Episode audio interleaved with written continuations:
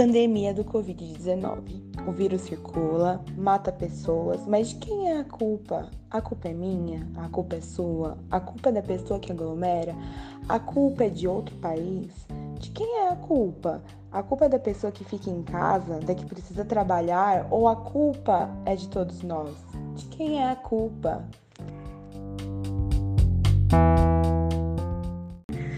Eu sou a Isabela e o nosso podcast falará um pouco sobre a webinar Direito à Cidade, que lições podemos extrair dessa pandemia, da convidada Helena Singer. Bom, para iniciar, levanto o questionamento: será que a busca pelo culpado é o que precisamos pensar? Acreditamos que chegamos a essa pandemia por questões que já existiam. A obrigação do pensar na degradação do ambiente, na desigualdade social e na fragilidade democrática já eram questões presentes em nossas vidas, mas que, devido à falta de cuidado, nos fez chegar aonde chegamos. A degradação do ambiente é resultado da ânsia do comércio, do produzir e do consumir sem ao menos considerar os efeitos de tais práticas. Tais ações, diante de um mundo globalizado, nos torna integrados e propicia a proliferação de vírus de uma forma desenfreada, como estamos vivendo. A desigualdade social sempre esteve presente, mas era mais fácil falar sobre o tema do que procurar alternativas para tal problema. Resultado disso e reflexo desse problema foi a morte de inúmeras pessoas que não tinham condições para se proteger. E aí que entra a fragilidade democrática. Diante de tais problemas, ela deixou chegar aonde chegamos sem ao menos ter soluções para o agora ou planos para o futuro. Bom, mesmo com tantos pontos negativos em decorrência da pandemia, não devemos aprender apenas com eles, devemos levar em consideração os pontos positivos. Pensando nisso, que lições podemos extrair dessa pandemia?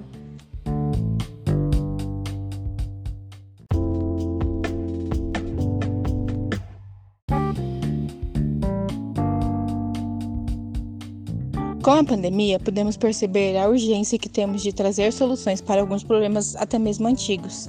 Percebemos também a urgência de que temos de estarmos unidos e pensarmos um no outro. Porque somos uma sociedade, precisamos estar unidos para resolvermos problemas da nossa sociedade. Problemas antigos como a fome, como a degradação do meio ambiente, têm atingido cada vez mais pessoas e têm piorado por conta da pandemia.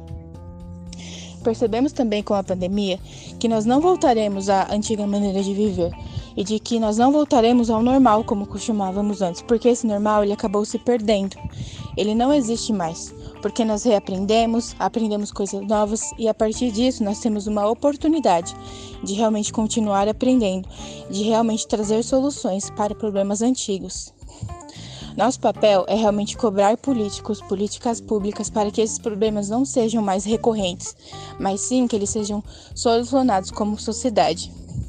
Porque enquanto educadores, nós entendemos que precisamos aprender, realmente nos reinventar e trazer realmente essa formação integral para todos os nossos alunos, porque assim nós teremos cidadãos melhores e também uma sociedade melhor.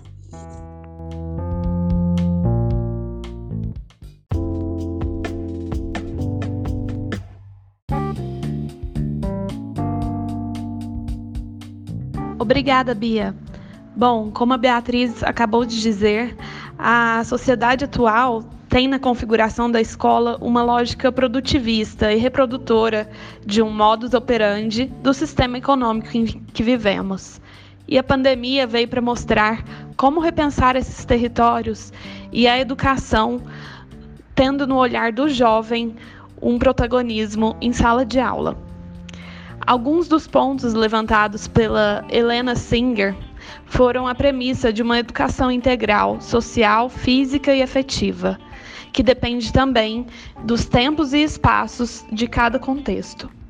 Além disso, recriar o currículo a partir do local, por meio da investigação do lugar e dos saberes tradicionais daquele povo. A metodologia para o protagonismo do estudante, é voltada para uma educação orientada pela solidariedade.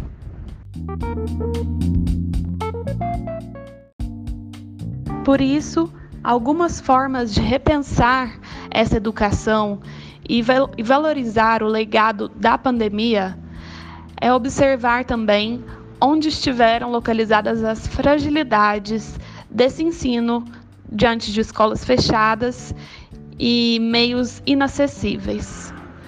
Atualmente, vemos que a valorização do professor e a participação dos familiares na vida escolar dos filhos é extremamente importante.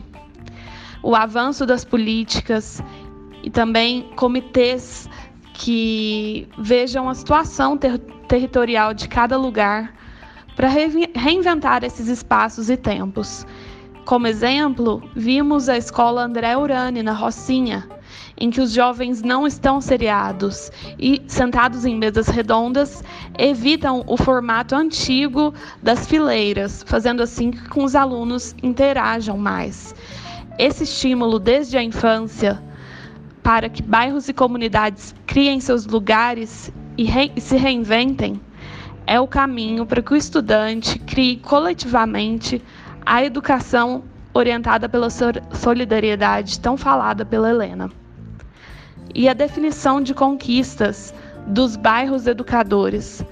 O conceito de bairro educador, muito visto na favela de Heliópolis e que teve em conjunto com a comunidade, uma reconstrução de espaços e lutas também pela paz.